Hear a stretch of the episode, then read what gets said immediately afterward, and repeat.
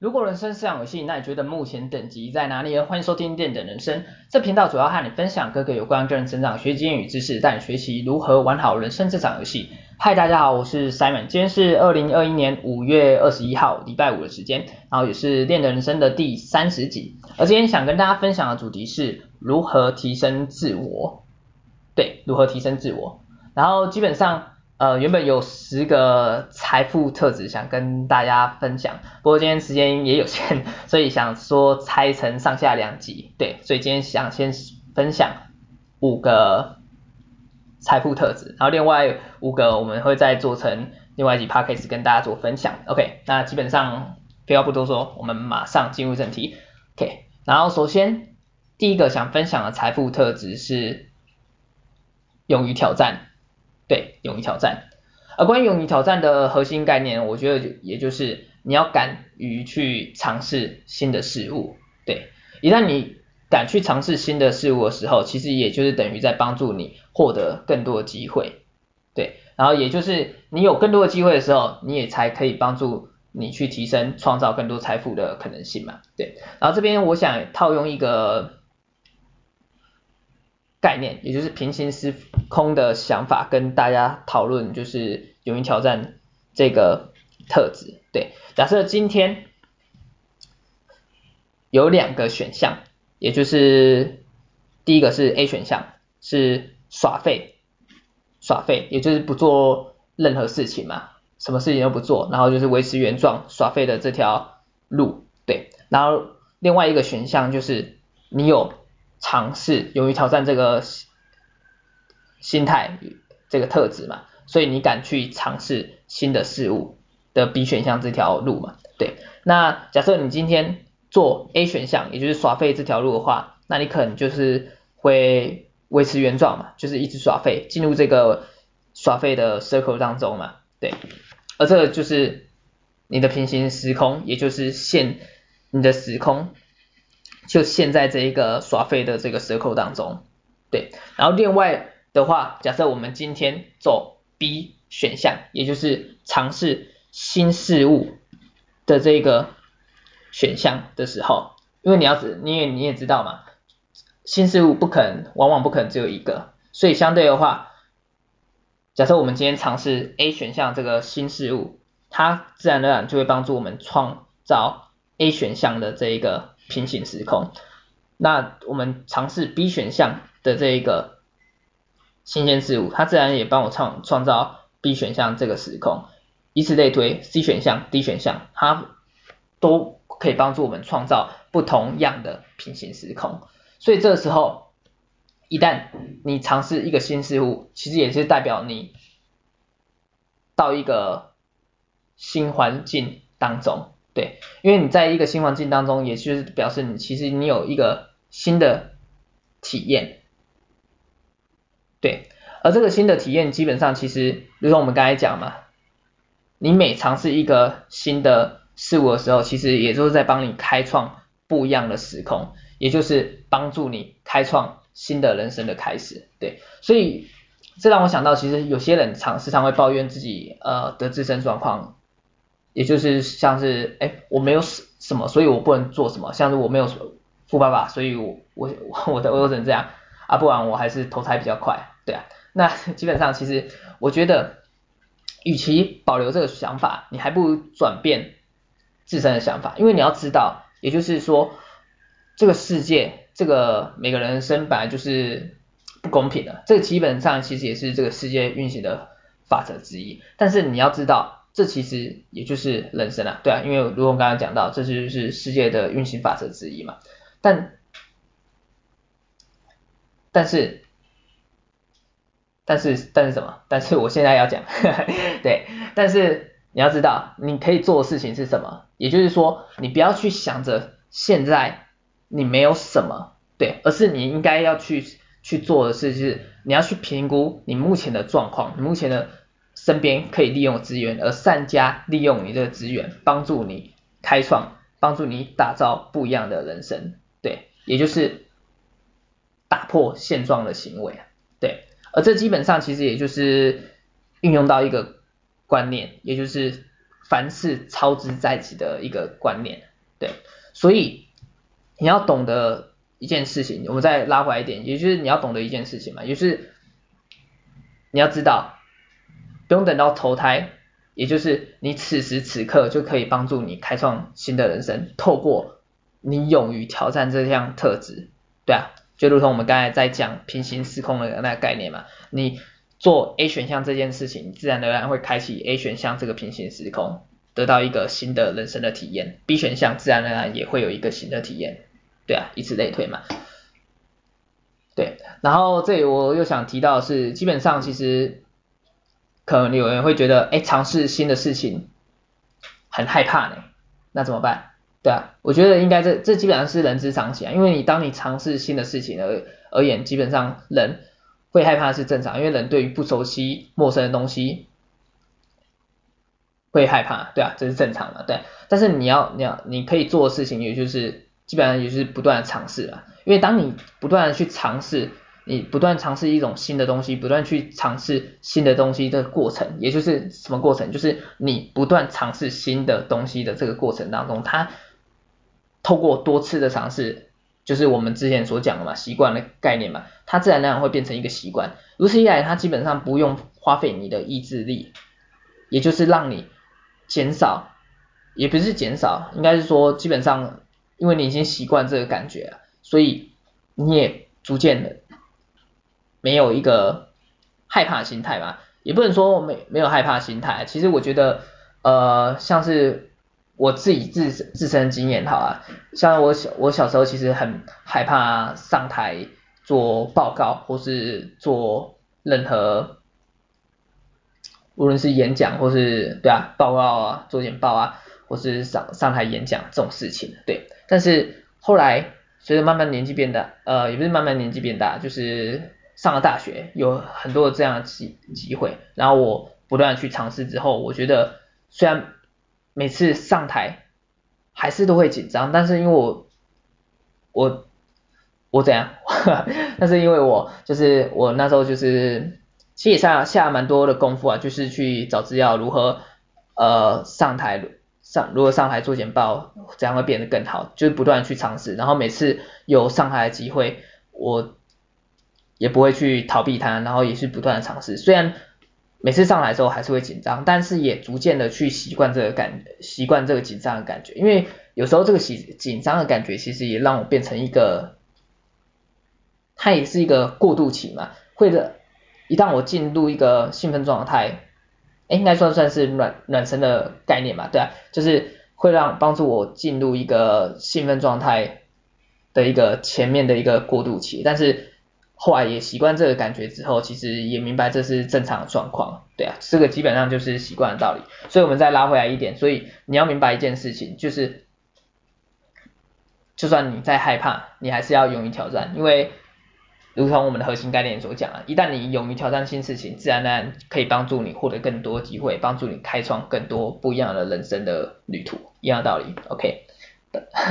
到底要多久一样的道理？OK，好，这这是我们第一个想跟大家分享的财富特质，勇于挑战。然后第二个想跟大家分享的财富特质是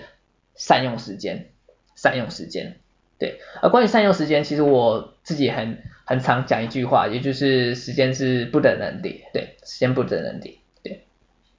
而讲这句话的道理，其实也就是要凸显出时间的价值的所在啊，因为其实你在。现实生活当中，其实你可以很明白了解到，其实很多人都不把时间当做一回事，对啊，然后往往都等到他们意识到的时候，其实呃，等他们意识到这个时候，其实也是来不及的时候啊，对，所以很你会听到很多人时常会讲，要是我那时候选择怎样怎样，那就好了。对啊，我真的是真的是想说马德里嘞，与其还在那边感慨，还不如好好珍惜当下，开始学习怎么样利用好自己的时间。对啊，但是每次应该这样讲啊，其实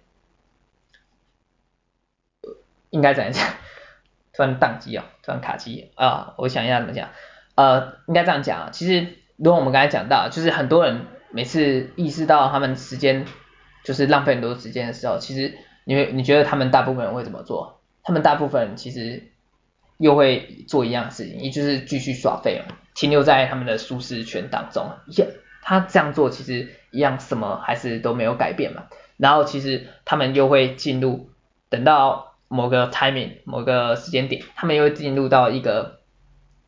一个行为当中，也就是等的时间过去，他们其实又开始意意识到，哎。我是不是又浪费了到不少时间？对啊，这其实这点其实就蛮好笑，因为他们又开始后悔嘛、懊悔了嘛，对啊，你说这是不是人性的犯贱啊？对啊，那基本上其实有时候也很难，也很难讲，因为应该这样讲好啊，对啊，因为时间本身是一个。所以是一个抽象的概念，所以对于一般人本身，如果他本身没有去察觉，主动的去察觉到，其实很容易会去忽略掉它的部分。那举个例子，呃，如果拿它来跟钱做比较，钱本身是一个有一个货，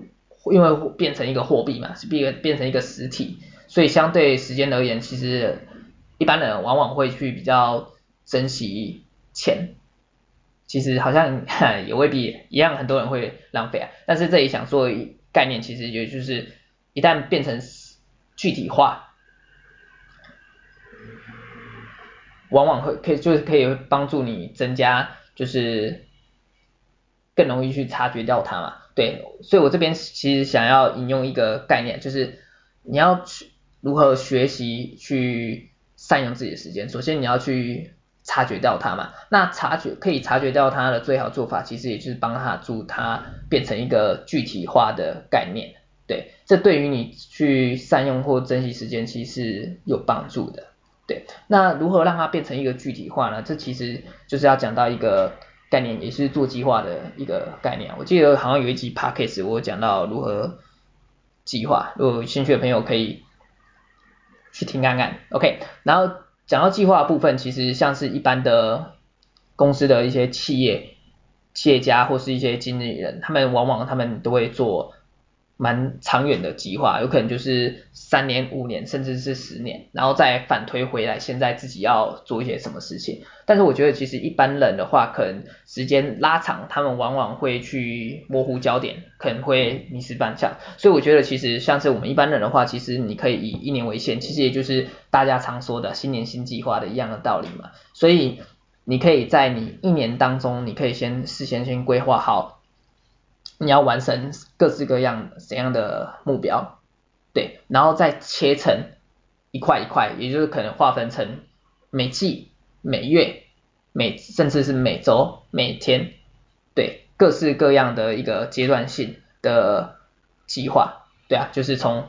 每一年来反推现在要去做什么事情，如此一来会帮助你更容易去善用你的时间，去控管你的时间，OK。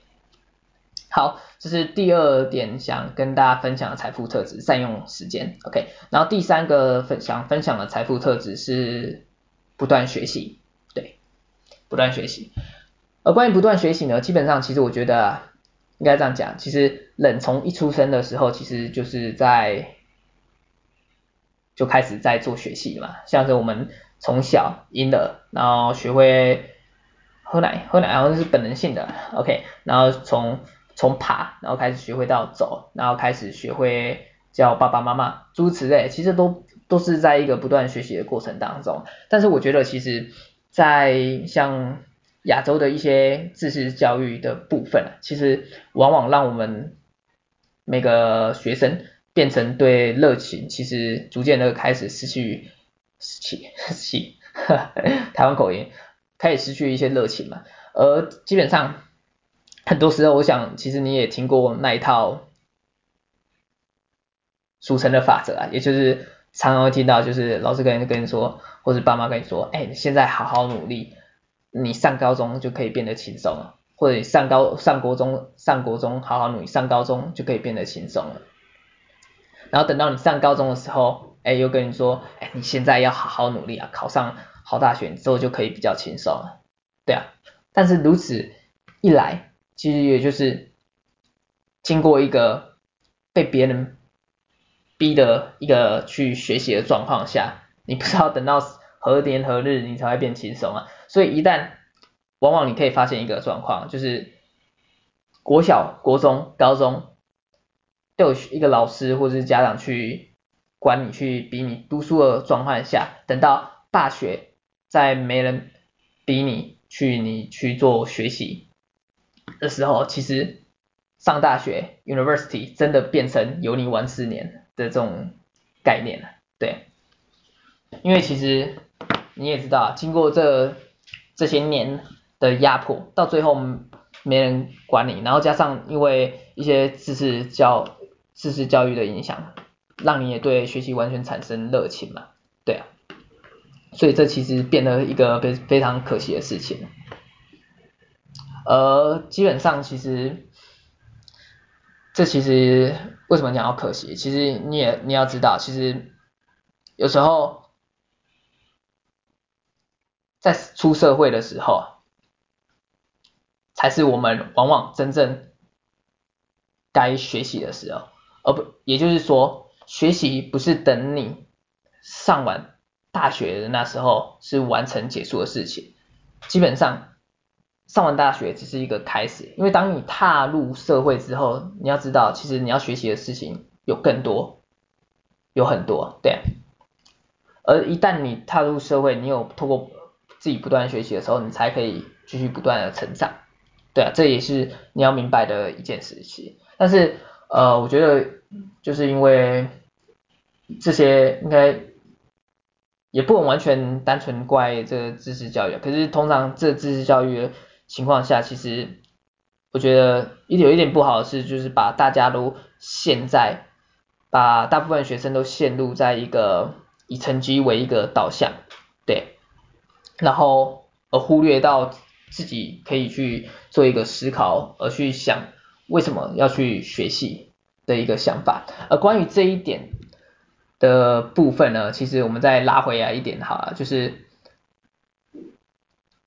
我想说的事情，就是要如何才可以培养不断学习特的特质。其实我刚才有讲到，也就是一个关键的要素，一个因素，也就是你是否有找到。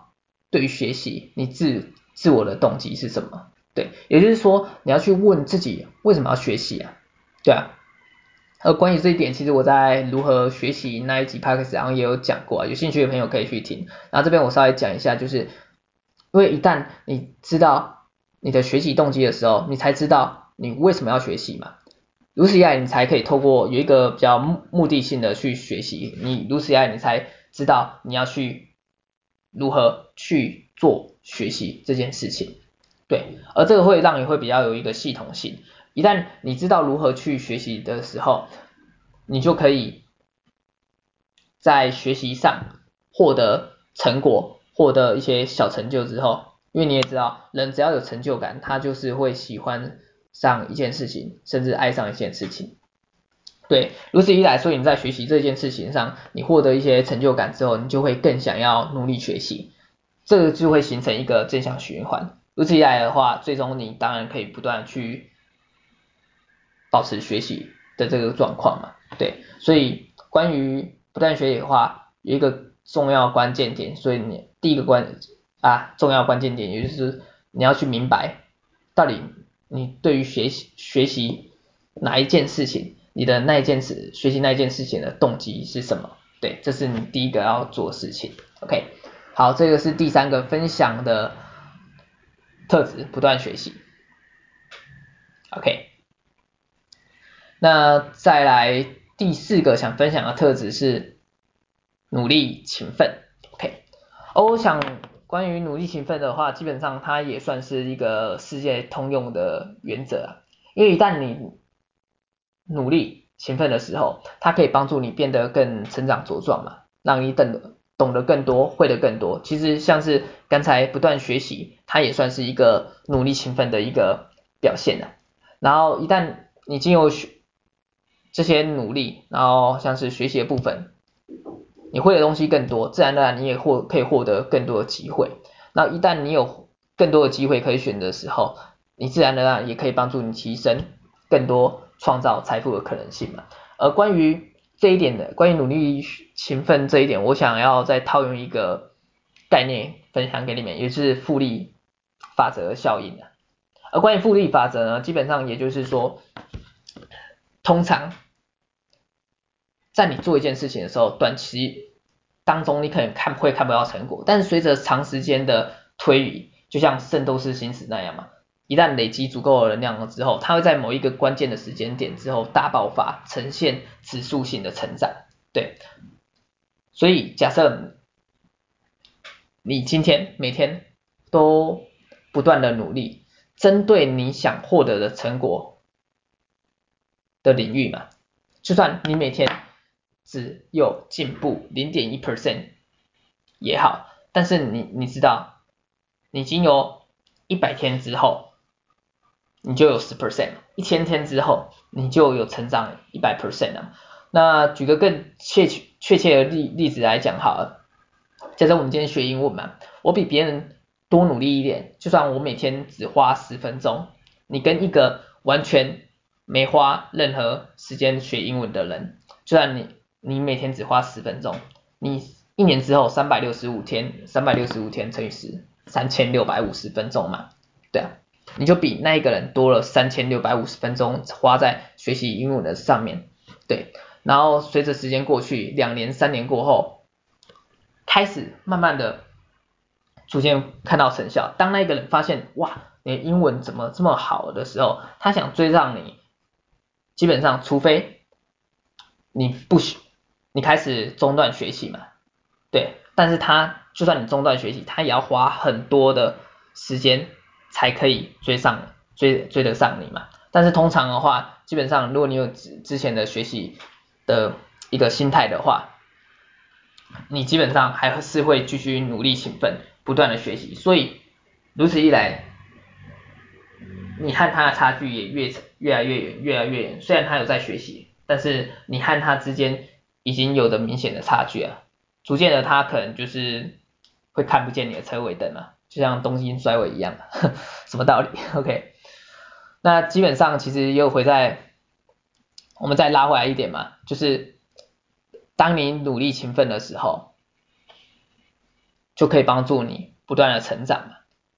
对啊，然后不断成长，基本上如此一来，你也可以获得更多的机会，所以你要知道这个是一个世界通用的一个原则，努力勤奋，OK。然后这是第四个想跟大家分享的特质，努力勤奋。然后，OK，然后最后一个，今天最后一个想跟大家分享的特质是分散风险，对，分散风险。而关于分散风险，其实大家应该都有听过一句俗话吧，就是不要把鸡蛋都放在同一个篮子里面，对啊，不要把鸡蛋都放在同一个篮子里面，对。那关于分散风险的话，基本上我举一个比较大家比较可以。实际想得到的例子，也就是在投资领域当中啊，可以体现出它分散风险的具体价值。假设因为你今天如果你把身上所有的资金都完全投资在一个标的项目之上，一旦那个项目标的啊出现了问题的时候，你可能所有资金，因为你所有所有资金都投入进去嘛，你可能所有资金都拿不回来了，对啊，那那。假设你今天你懂得可以分分配你的资金，你把你的资金分成投入，分别投入在 A 项目、B 项目、C 项目，就算此时 A 项目它发生的问题，你还有 B 项目跟 C 项目有在继续成长，对，而基本上这个就是透过分散的概分散风险的概念去降低你单一性的个别风险，对啊，因为你要知道，其实，在我们人生当中，其实很多突如其来的事件或是意外，是你是不可预测的嘛。俗俗话说得好，就是俗话，OK，俗话说得好嘛，对啊，天有不测风云嘛，人有旦夕祸福嘛，对啊，所以一旦你遇到这些突如其来的这些意外的事件的话，很有可能往往会让感到措手不及。所以这时候你要懂得一件事情，也就是你要做。提早预防的概念去控管这些风险，就像我有一集 podcast，然后哪一集啊？十大理财观念那边有讲到，就是保险的重要性嘛，保险的重要性。而关于保险，基本上它基本也就是帮助你去做一个预防、控管风险的道理，对。所以基本上透过这样的概念，也是帮助你风降进而去降低你的风险，以此帮你把个别风险去做一个平散、分散掉。OK，那其他关于其他例子，我想到还有假设啊，这样讲，假设我今天要做一件 A 事件哈。呃，可能是创业或是其他职业的规划也好。如果是我自己本身的话，我可能在做 A 事件的的途中，虽然我知道就是我做这件事情，我相信我可以做的做得到这这件事情，对，所以我会努力全神贯注在这件事情。但是在那时候制定。A 项目要去做 A 项目的时候，我可能会为自己留个其他的备案，我可能会准备 B 计划、C 计划，因为你要知道，有时候你在做一件事情、做一件项目的时候，其实这件事情的是是不是有成果，或是会不会成功的与否，有很多时候往往影响因素不是你的人为个人的影响，而是身边的环境或是一些。有的没有，其他因素也会影响到，所以假设万一你今天这件事情因为受到其他因素而不能如你预期所所完成所有成果、所有成效的话，这时候你还可以转为做来继续呃转向来，因为你这时候有其他备案嘛，刚才有说制定备案，你可以再从事 B 计划或是 C 计划也好，而不。而不将所有的资源都投单独投投资在 A 计划里面，对啊，这也是分散风险的一个概念啊，对啊，其实就像这也让我想到下棋嘛，下棋像是我今天我有 A 策略哈，我有这套 A 策略的攻击方式，像攻击敌方阵营嘛，对，但是我当我要攻击 A 策略的以 A 策略这个走向去攻击对方的时候，因为你要知道，其实对方可能会针对你这个 A 策略去做一个防守部分。一旦你 A 策略失败之后，假设你单你单独只有 A 策略失败的时候，你是你这时候可能对方来一个反击，你完全没有做任何准备，其实你可能就是通盘结束的道理嘛。但是你这时候如果有在做 B 计划跟 C 策略。的一个相关性的防相关的可能是防守或是攻击的话，你就可以就算 A 策略失败，你还可以利用 B 策略跟 C 策略去去攻击对方而赢得比赛，一样的道理。这其实也都是一些分散风险的一个道理之所在，对。然后一旦你懂得分散风险，你可以将一些预想不到的一些意外或是有的没有的一些。突起来的事件，而去做个别的风险管控，而将个别的风险降到最低。对，这也是我觉得算是人生当中一个蛮重要的一个原则啊。对，OK，好，呃，差不多也差不多快半小时了，那我们今天 OK，哦，对，最后我们来复习一下今天分享的五个重要的财富特质。首先第一个，勇于挑战，核心概念就是你要。懂得勇于不断的尝试新事物，为获为自己获得更多的机会。对，那第二个财富特质是善用时间，因为你要知道时间是不等人的。对，那如何将如何培养善用时间呢？你要帮它变成一个具体化概念，也就是要懂得先做计划的概念。OK，那第三个想分享的财富特质是不断学习嘛，不断学习。对，那你要如何培养不断学习这个特质呢？首先你要明白自己到底为什么要学习的这个动机是什么，先找到自我的动机。OK，那第四个，努力勤奋，努力勤奋，第四个特质，努力勤奋，这基本上也是世界通用的原则。然后关于努力勤奋的话，基本上我觉得你可以搭配一个想法，也就是复利效应。虽然在短期内看不到成果，但是随着时间的累积，它会在最后某一个时间点，将你的成果，所有的成果都爆发出来。OK，所以你要不断努力勤奋。OK，那第五个财富特质是分散风险，也就是俗话说的好嘛，不要将鸡蛋都放在同一个篮子当中，透过分散风险降低你的个别风险成本。OK，好，这是今天以上的分享的财富特质的概念，关于如何提升自我。对，然后另外五个财富特质我会在下一集再跟大家做分享。那今天的节目就到这边，OK，我们谢谢大家，OK，大家拜拜。